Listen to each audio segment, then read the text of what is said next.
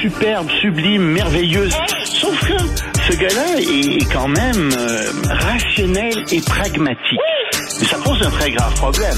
Je t'assure qu'il n'y a aucun politologue sérieux qui va te dire Un politologue, pas comme les autres. Le est passé. c'est pas le temps de faire ça. Monsieur Tassé, bonjour.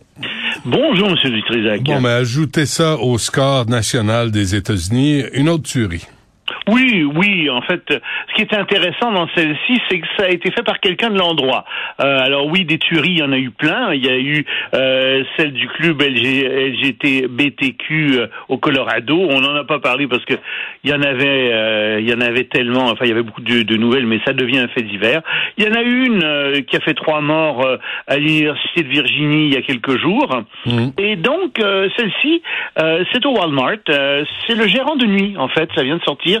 C'est lui qui a décidé de prendre un fusil et de tuer six clients. Il y en a quatre autres qui sont blessés. Ensuite, il a retourné l'arme contre lui-même et donc il a succombé à ses blessures. Mais voilà. Est-ce que c'était une arme? Est-ce que c'est ont... une arme vendue par Walmart? Et je me suis posé la question. C'est là que je m'en allais. Hmm. Euh, mais tu sais que aux États-Unis, il y a euh, 120 armes pour par par 100 habitants, c'est-à-dire que il y a 20% plus d'armes que d'habitants aux États-Unis. Alors, si tu veux une comparaison au Canada, où les gens chassent beaucoup, hein, c'est pas des armes qui sont faites pour faire la guerre nécessairement, là, mais il y a 30, 34% de la population qui a des armes. Hmm. Euh, c'est énorme le pourcentage d'armes aux États-Unis, mais c'est pas grave, c'est la liberté, n'est-ce pas, d'avoir des armes, n'importe quelle sorte d'armes, n'importe Eh où, oui. n'importe quand, et ça n'a aucune conséquence. C'est même bon, vont te dire les tenants euh, de, de, de- des armes pour la sécurité publique. Alors voilà ce que ça donne mmh, au Walmart, euh, où tu as quelqu'un qui, qui vient de faire euh, cette tuerie. Un autre Mais je te dis, ça devient tellement banal aux Ouais. États-Unis que c'en est scandaleux. Mais, mais c'est dans la Constitution, là, le droit de se faire assassiner en magasinant. C'est euh, un droit exactement, assuré, non. Euh, c'est le droit de former des milices armées qui est dans la Constitution. Ah, c'est pas tout à fait la même chose. Et des milices armées parce qu'à l'époque, les États-Unis, comme toujours, avaient peur que le gouvernement euh, devienne euh, très euh, dictatorial envers ses citoyens et donc euh, se disait que les citoyens devaient pouvoir se défendre contre l'État. Mais tu sais, on est en on est en 2022.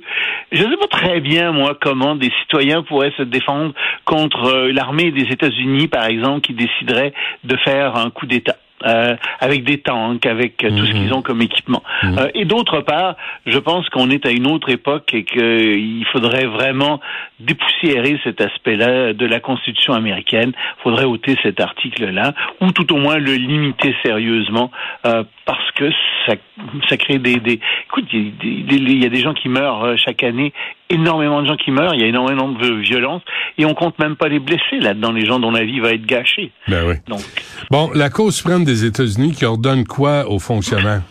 Ah mais ça c'est c'est que Trump est de retour. Alors avec le retour de Trump, il y a toute la, la, la, la ribambelle de nouvelles euh, qui suit Trump qui arrive. Et ne voilà-t-il pas que la Cour suprême vient de décider à l'unanimité que Donald Trump, roulement de tambour, devait transmettre ses déclarations d'impôts à un comité de la Chambre des représentants qui le demandait depuis 2019. Et ça fait presque quatre ans que Donald Trump essaie d'empêcher ce comité d'avoir ça. Il a tout fait ce qu'il pouvait en justice. Et finalement, ben, la Cour suprême a dit aux fonctionnaires, non, non, euh, vous avez le, vous pouvez transmettre ça.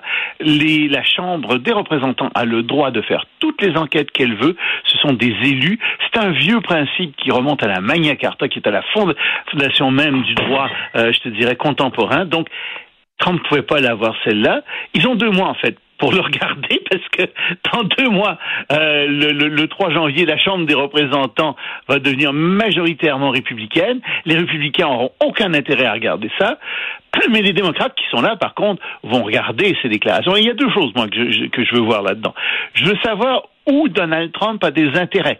Est-ce qu'il y a des intérêts en Russie, en Ukraine, etc., en Chine? Est-ce qu'il y a des intérêts dans certains pays qui ont fait en sorte qu'il a peut-être négocié d'une façon, disons, plus gentille avec certains pays? Première question. Hmm. Puis deuxième question, est-ce que c'est vrai qu'il est milliardaire? Ou est-ce que, en fait, sa fortune est une fortune qui est beaucoup moins grande que ce qu'il dit et qu'il se vantait de ça? Alors on verra. On verra, on verra. Pendant ce temps au Brésil, Loïc. Ben, ça se suit. Hein. Trump, euh, tu vas au Brésil parce qu'il y a un Jair Bolsonaro qui est là, qui a été défait euh, il y a un mois aux élections. Jair Bolsonaro, qui avait rien dit, qui a toujours pas reconnu véritablement euh, sa défaite, mais tu sais, comme il disait rien, comme il a moins d'abattage que Donald Trump, ben, on en entendait assez peu parler finalement. Il y avait quand même des gens dans la rue, ses partisans, qui disaient que oui, l'élection avait été volée. Alors, il est sorti finalement, il va devant les tribunaux pour faire invalider les résultats d'un certain nombre de machines électorales euh, qui, selon lui, étaient défaillantes, euh, étaient peut-être euh, piratées et selon ses calculs, tiens donc, si on note un certain nombre de machines d'un certain nombre d'endroits, hop, il se fait élire et il devient, il devient président du Brésil. Bon, c'est tout. Ben oui, hein, c'est même ça marche? Ben oui, exactement. Mais je pense pas que la Cour suprême du Brésil lui donne raison. Euh, je pense qu'elle va lui donner tort et je pense qu'il le sait.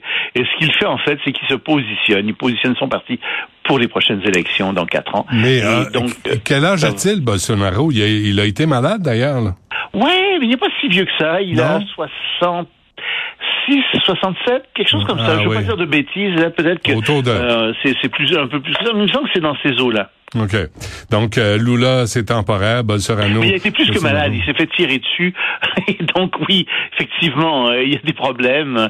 Euh, on ne connaît pas exactement l'état de sa santé. Et c'est vrai que c'est possible qu'il puisse pas se représenter dans quatre ans. Mais ça va embêter Lula, c'est certain. Bon, et la Cour suprême du Royaume-Uni qui prétend que l'Écosse ne peut pas faire quoi? Elle peut pas faire de nouveau référendum sur l'indépendance. Il y avait eu un référendum euh, sur euh, l'indépendance euh, en Écosse et ce référendum avait donné, les, les c'était en 2014, 55% de non, on veut pas se, se séparer de, du Royaume-Uni, et 45% de oui tout le monde sait qu'avec le Brexit, la, la, donne a changé parce que les Écossais veulent rester dans l'Europe, alors que les Anglais du Royaume-Uni, ben non, préfèrent rester, euh, préfèrent sortir de l'Europe. Alors pour cette raison-là, le gouvernement écossais veut faire un nouveau sondage, mais le gouvernement de la Grande-Bretagne dit non, non, non, non, on vous donne pas cette permission-là parce que vous savez, des référendums, c'est des choses que c'est des choses qu'on fait dans une seule génération. Voilà. Euh, alors, il faudra attendre la prochaine génération, dans 20 ans. Ça nous mène vers 2035. Euh, Donc non, on ne vous donne pas la permission de faire un référendum. Et la Cour suprême du Royaume-Uni a dit, en effet, dans notre droit, si le Parlement de Westminster ne donne pas le droit de tenir un référendum, vous n'avez pas le droit de tenir un référendum. Alors que dit le Parti indépendantiste en Nouvelle-Écosse Il dit que ça ne tienne. Très bien. Alors la prochaine élection, ce sera une élection référendaire. Et si on gagne la prochaine élection, alors on, entamera le processus d'indépendance. OK. en une génération, pas deux. Pas, pas non, deux non, non, non, non, C'est clair. Ben, c'est, regarde, c'est des normes. Mais attends, puis encore la génération, moi, pour moi, une génération, c'est 20 ans, tu sais. Mais il y a des gens qui peuvent se dire, non, c'est 25 ans, non, c'est 30 ans. on peut étirer ça. On peut discuter là-dessus aussi. OK. Et avant qu'on se quitte, Loïc, le Parlement européen, euh, qu'est-ce qu'il veut? Ça, c'est une bonne nouvelle. Euh, le Parlement européen vient de déclarer euh, que la Russie était un État promoteur de terrorisme. Alors, il y a 495 euh, députés européens qui ont voté en faveur de cette proposition, 58 contre, 44 se sont abstenus, et ça, ça va faire en sorte que l'Union européenne, les pays de l'Union européenne vont pouvoir prendre davantage de mesures contre la Russie. Euh, ça va faire mal à la Russie, c'est bien plus que symbolique, euh, contrairement à ce qu'on lit à certains endroits, donc c'est une bonne nouvelle, si tu veux, pour aujourd'hui, en, en, terminant cette chronique. Et, et la Russie est la bienvenue à Montréal pour la COP 15 sur la biodiversité. Elle est la bienvenue, mais c'est pas sûr qu'il n'y ait pas de manifestants qui euh, manifestent contre la Russie. Ah. Euh, je pense qu'il va y avoir un certain nombre de manifestants qui vont être là, et je suis pas sûr non plus euh, que tous les délégués à la COP 15 soient parfaitement gentils avec la Russie. Ah non. Civils ah. certainement, mais je pense que les, les, les, représentants de la Russie doivent se faire dire des choses particulièrement désagréables. C'est très bien ainsi. Loïc, merci. À demain. Salut Benoît.